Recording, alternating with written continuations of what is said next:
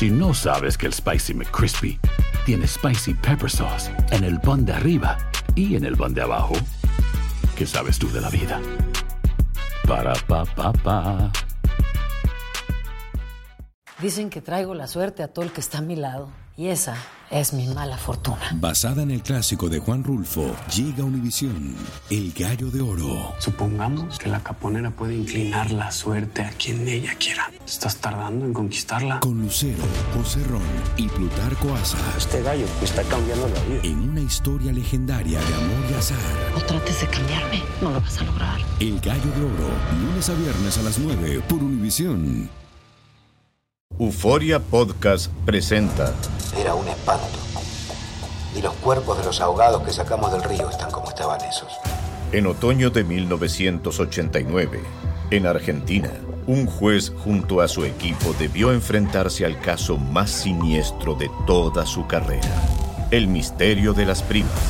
Escucha la primera temporada de Crímenes Paranormales en la aplicación de Euforia o en tu plataforma favorita. Hola, soy Jorge Ramos y a continuación escucharás el podcast del Noticiero Univisión. El programa de noticias de mayor impacto en la comunidad hispana de Estados Unidos. Muy buenas noches y gracias por acompañarme. Comenzamos con el drama de decenas de familias que quedaron literalmente en la calle tras el derrumbe del edificio en el que vivían en Iowa. Pese al masivo colapso, no hubo víctimas fatales y varias personas fueron rescatadas. Algunos inquilinos dijeron que el edificio tenía múltiples problemas de mantenimiento que no se atendían adecuadamente. Los bomberos hallaron fugas de gas y de agua, pero aún se desconoce la causa del colapso. Vilma Tarazona nos tiene más. Estas imágenes muestran el caos y la confusión tras el repentino derrumbe parcial de este edificio de al menos 80 apartamentos en Davenport, Iowa. Este hombre estaba en el edificio visitando a un amigo. Fue como una explosión que me empujó hacia un lado. Logré sacar a mi amigo. De inmediato empezó la frenética carrera contra el tiempo para sacar a los sobrevivientes. El edificio completo se sacudió. Yo dejé todo lo que estaba haciendo y lo único que saqué fue una mochila y salí corriendo. Las autoridades rescataron inicialmente a siete personas y en la noche se rescató a otra más. Espero que los gritos que escuché cuando el edificio se derrumbó no hayan sido de personas que estaban adentro. Los perros rastreadores recorrieron los escombros en busca de posibles personas atrapadas. El edificio estaba pasando por varias reparaciones después de que residentes se quejaron. Una porción del edificio colapsó y también encontramos escape de gas y agua en toda la estructura. Al menos una docena de personas fue escoltada por socorristas afuera del edificio ante el temor de que se siguiera desplomando.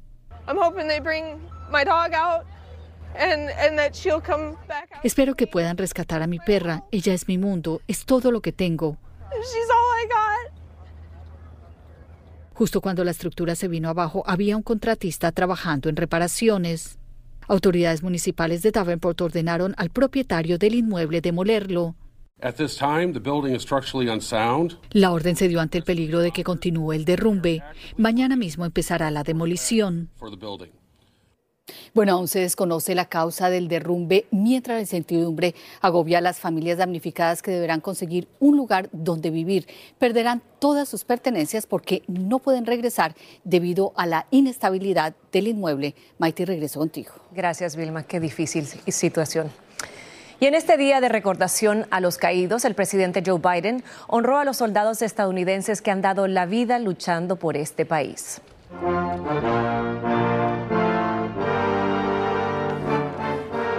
El mandatario presidió la tradicional ceremonia de colocación de una ofrenda floral en el Cementerio Nacional de Arlington y ahí recordó a los soldados fallecidos y a sus familias.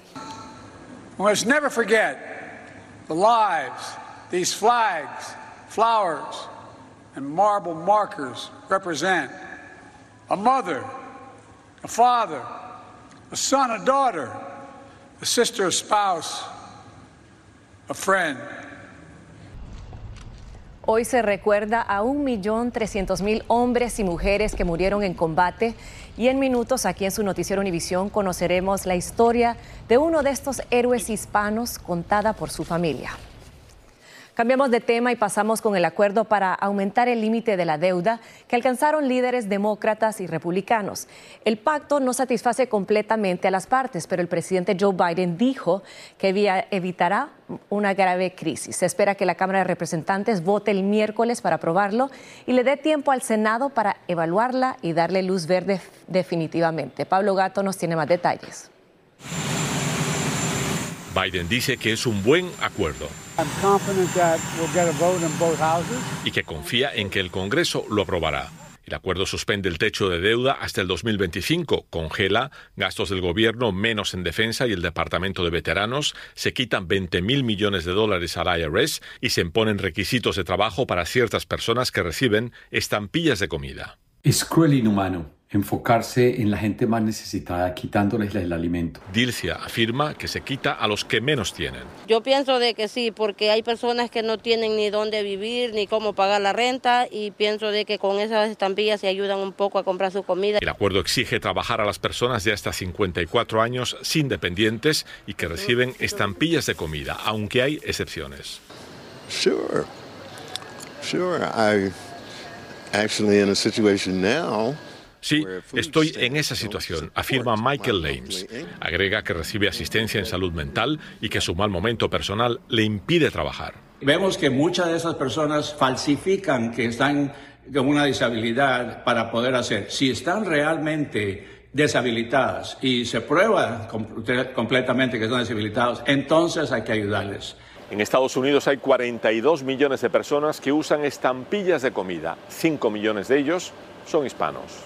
El acuerdo elimina en 60 días la pausa de pago de préstamos estudiantiles. La parte que me coge más por sorpresa. No, no el volver a pagarlo porque yo creo que ya todos nos estamos dando a la idea de que hay que empezar a pagar a junio o julio. Es, es solamente la idea en el que nos van a dar esta excusa ahora de que es por la deuda. Un triunfante McCarthy dijo que nadie esperaría lo que consiguieron los republicanos. Lo que ha cedido el presidente Biden en realidad palidece en comparación con los recortes draconianos que los republicanos quisieron forzar mediante sus tácticas de tomar de rehén la economía de los Estados Unidos Ahora falta ver si el Congreso aprueba el acuerdo. Hay fuerte oposición por sectores tanto demócratas como republicanos. En Washington, Pablo Gato, Univisión. Gracias, Pablo. El extraoficial comienzo del verano arrancó con fuerza y una gran cantidad de viajeros aprovecharon el fin de semana largo por el Día de Recordación para visitar las playas, parques y sitios turísticos a pesar de la inflación. Millones de personas abordaron aviones y otros prefirieron viajar por carretera. Peggy Carranza tiene todos los detalles desde la Gran Manzana. Rosa Palacios y su familia están entre los millones de personas que viajaron por el festivo el Día de los Caídos. Visitaron Iowa para participar en una actividad pastoral. ¿Cómo has encontrado el aeropuerto y el vuelo? Muy bueno, buenísimo. No tuvimos que hacer línea ni nada, ya vamos saliendo y todo bien. Para evitar atascos, partió con suficiente antelación. Tuvimos que madrugar bastante para salir a tiempo. Ninguna precaución estaba de más, luego que el director de la Administración de Seguridad en el Transporte dijera que esperan revisar a unos 10 millones de pasajeros durante el fin de semana largo. Un indicativo del gran número de personas que viajaría el día de hoy es que según la TSA, el viernes pasaron por sus controles más de 2.700.000 personas, la mayor cifra en un día desde antes de la pandemia. Los precios de los boletos tampoco detuvieron a algunos, como Karen Giraldo, que por primera vez visitó Nueva York. Sí, están muy altos. La verdad, mi viaje yo lo compré más o menos dos meses antes. Y antes de venir iba a comprar para mi hermano, pero no, están muy, muy altos. Mientras, los conductores parece que tampoco desaprovecharon una pequeña caída en el precio del combustible con respecto al año pasado. De acuerdo con la AAA, más de 37 millones de personas manejarían a sus destinos este festivo, un aumento del 6% en comparación con el 2022. Eddie Rivero dice lo notó al salir de casa. Mucho tráfico y mucha, mucha gente en la calle. ¿Y cómo has encontrado el precio de la gasolina? regular. Peggy, ¿qué dice la AAA sobre las carreteras abarrotadas y qué implica esto para las vacaciones de verano? Buenas tardes. Hola, ¿qué tal, Maiti? Bueno, según la AAA, este año se esperan unos 2 millones más de conductores que en el 2022 este festivo. Por otra parte, este fin de semana de Memorial Day sería el tercer más concurrido desde el 2000, lo que significa es que se podrían incluso romper récords según esta agencia en el verano, sobre todo en aeropuertos. Así que hay que prepararse prepararse y estar muy pendiente. Gracias, Peggy, por ese reporte desde Nueva York.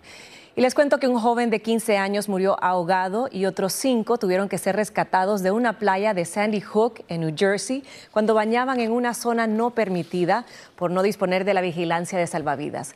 Los jóvenes fueron arrastrados por la resaca del mar y tras el incidente los bañistas pues han reaccionado bastante preocupados. Oye, qué triste noticia, de verdad. Eh un día de fiesta y termina en algo terrible, sobre todo para esa familia. Y es lamentable porque aquí te dan los recursos, te dan la señalización. Lamentablemente esa playa no tiene salvavidas.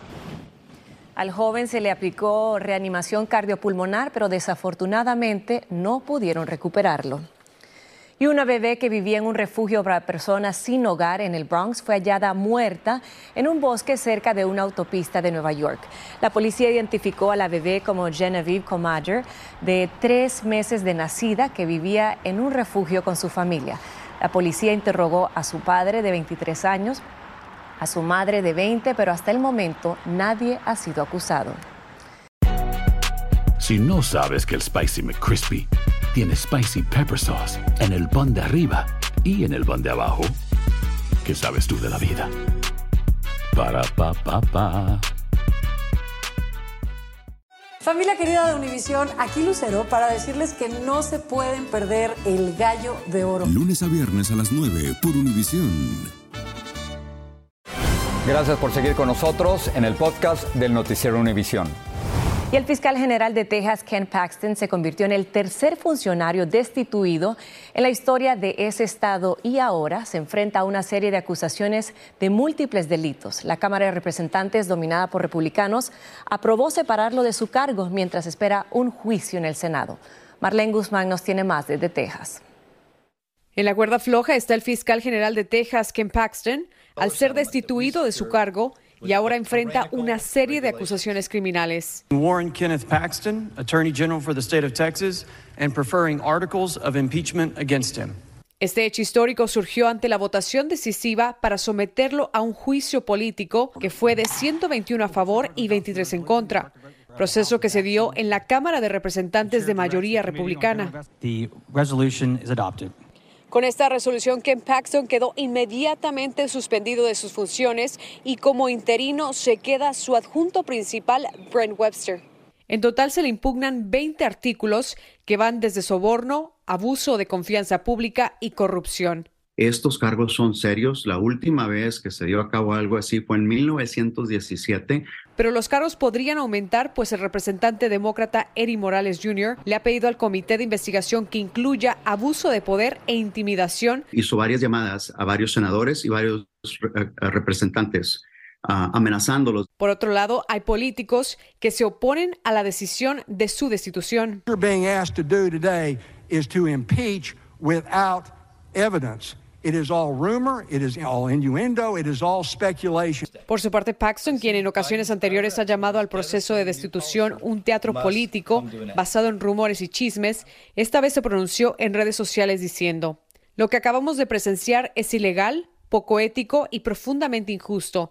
Tengo plena confianza en que el proceso será justo y equitativo. El gobernador de Texas aún no se ha pronunciado al respecto, pero tiene 10 días para ponerle fecha al juicio en el Senado estatal. Lo más positivo para Texas es que lo remuevan. um, y es lo que debió de haber hecho también, es renunciar, pero no ha querido renunciar. En San Antonio, Texas, Marlene Guzmán, Univisión. Para una madre mexicana, las redes sociales han sido el medio para compartir la dura experiencia que vivió cuando fue secuestrada por sicarios hace algunos años. Los frecuentes casos que ve a diario fueron la razón que la motivaron para romper su silencio y denunciar lo que otras familias viven en México. Jessica Cermeño nos tiene más. Recuerdo el miedo y la impotencia que sentía cuando se deshacían de las demás personas que estaban ahí también conmigo. Así compartió Ivette Saldívar en TikTok la angustia que vivió durante la semana que estuvo secuestrada en el estado mexicano de Tamaulipas en marzo de 2013. Sicarios del cártel del Golfo llegaron hasta su casa en la ciudad fronteriza de Reynosa y se la llevaron a ella y a su pequeña hija de tres meses a la fuerza. Nunca me imaginé que fueran a llegar a mi casa, nunca. De repente solamente dejé de ver las camionetas y en cuestión de segundos volteé y ya estaba alguien adentro de mi casa. Ivette tenía 18 años, hoy tiene 28 y decidió contar en redes sociales la terrible experiencia que vivieron ella y su hija hace una década porque esos secuestros siguen ocurriendo. Los desconocidos la trasladaron a una casa de seguridad donde hasta migrantes había. Ella logró hablar con su mamá porque escondió uno de los dos celulares que llevaba. Y yo le dije que la quería mucho, que la amaba mucho, pero que por favor no, no nos buscara. Y una vez la llevaron al hospital porque la bebé se sentía mal. Ahí le pidió ayuda a una enfermera. Me agarró las manos y vio como alrededor y me dijo es que yo no te puedo ayudar. Porque esos días, como hoy, en muchas zonas de Tamaulipas los sicarios lo controlan todo. Y Ved incluso cuenta que para que la liberaran tuvo que hablar con el líder de los sicarios, Julián Manuel Loiza Salinas, el jefe de plaza del cártel del Golfo en Reynosa.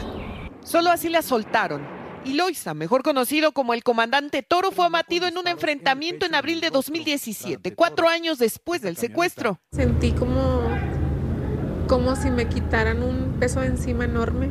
Ahora Ivette es cosmetóloga y vive con su hija en Aguascalientes, en paz. En México, Jessica Cermeño, Univisión. Muy valiente. El presidente de El Salvador, Nayib Bukele, anunció otra ofensiva contra las pandillas con el fin de evitar cualquier intento de reagrupación. El mandatario ordenó un cerco de 5.000 soldados y 800 policías en la ciudad de Nueva Concepción tras el reciente asesinato de un policía. Y continuamos en El Salvador, donde un juez sentenció al expresidente Mauricio Funes a 14 años de prisión por negociar con pandillas durante su gobierno. El Salvador cambió sus leyes para permitir los juicios en ausencia, ya que Funes vive en Nicaragua. El exmandatario niega haber negociado con pandillas. Y de regreso a Estados Unidos, bañistas en una playa de Florida fueron sorprendidos por un auto que entró en la zona a más de 50 millas por hora y terminó en el agua. Cuando llegó la policía del condado de Volusia, comprobaron que la conductora no había respetado ni los límites de velocidad ni de alcohol, como nos informa Guillermo González. Todo transcurría tranquilamente en la popular playa de Smyrna Beach hasta que ocurrió el incidente. Una conductora que manejaba cerca de la playa aparentemente perdió el control y terminó dentro del agua en cuestión de segundos. La policía del condado Volusia dijo que la mujer habría ignorado alguna señal de detenerse que había en los alrededores. La mujer fue identificada como Sarah Ramsamy, de 26 años. Los oficiales llegaron a la escena para interrogarla. Viajaba junto a otra mujer que no fue arrestada. En esta área de la popular playa de Smyrna, en Florida, se permite el estacionamiento de vehículos, pero obviamente la autorización no incluye el lugar donde fue a parar el vehículo de Ramsamy. Después de que oficiales de la policía del condado Volusian la interrogaron, le formularon varios cargos criminales, incluyendo manejar bajo la influencia del alcohol y de manera inapropiada y riesgosa. A pesar de este inusual incidente a la orilla del mar y de la playa llena de bañistas, nadie resultó herido y todas las actividades playeras se reanudaron con plena normalidad durante el resto del puente festivo.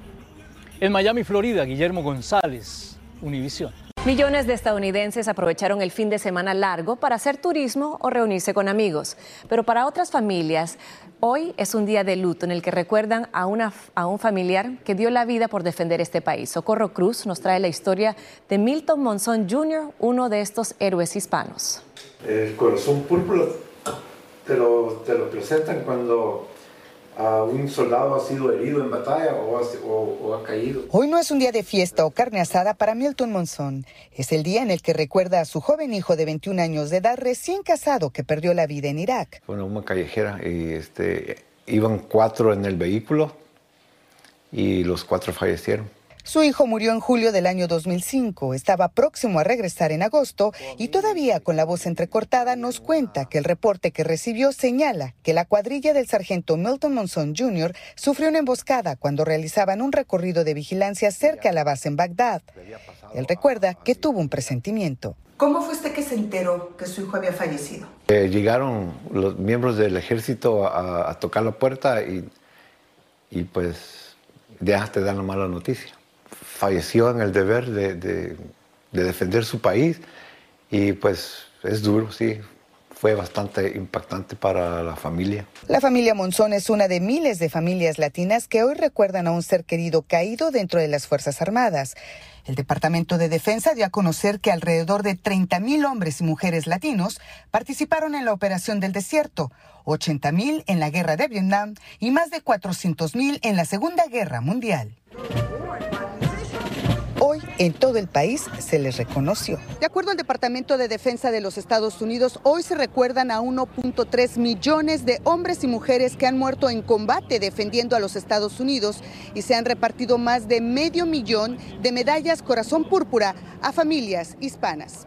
En Los Ángeles, California, Socorro Cruz, Univisión.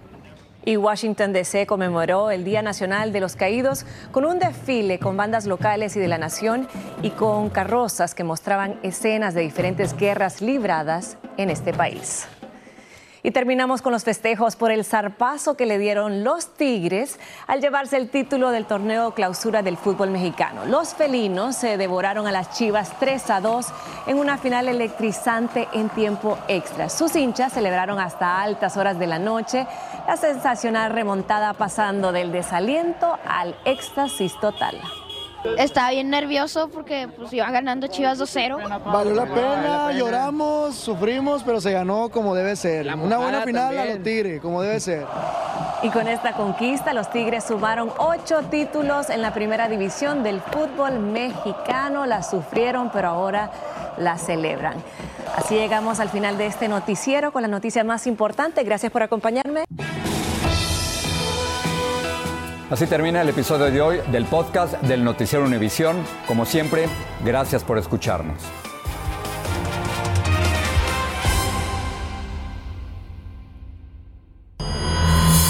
El escándalo alrededor de Gloria Trevi es cada día más grande y parece no tener fin.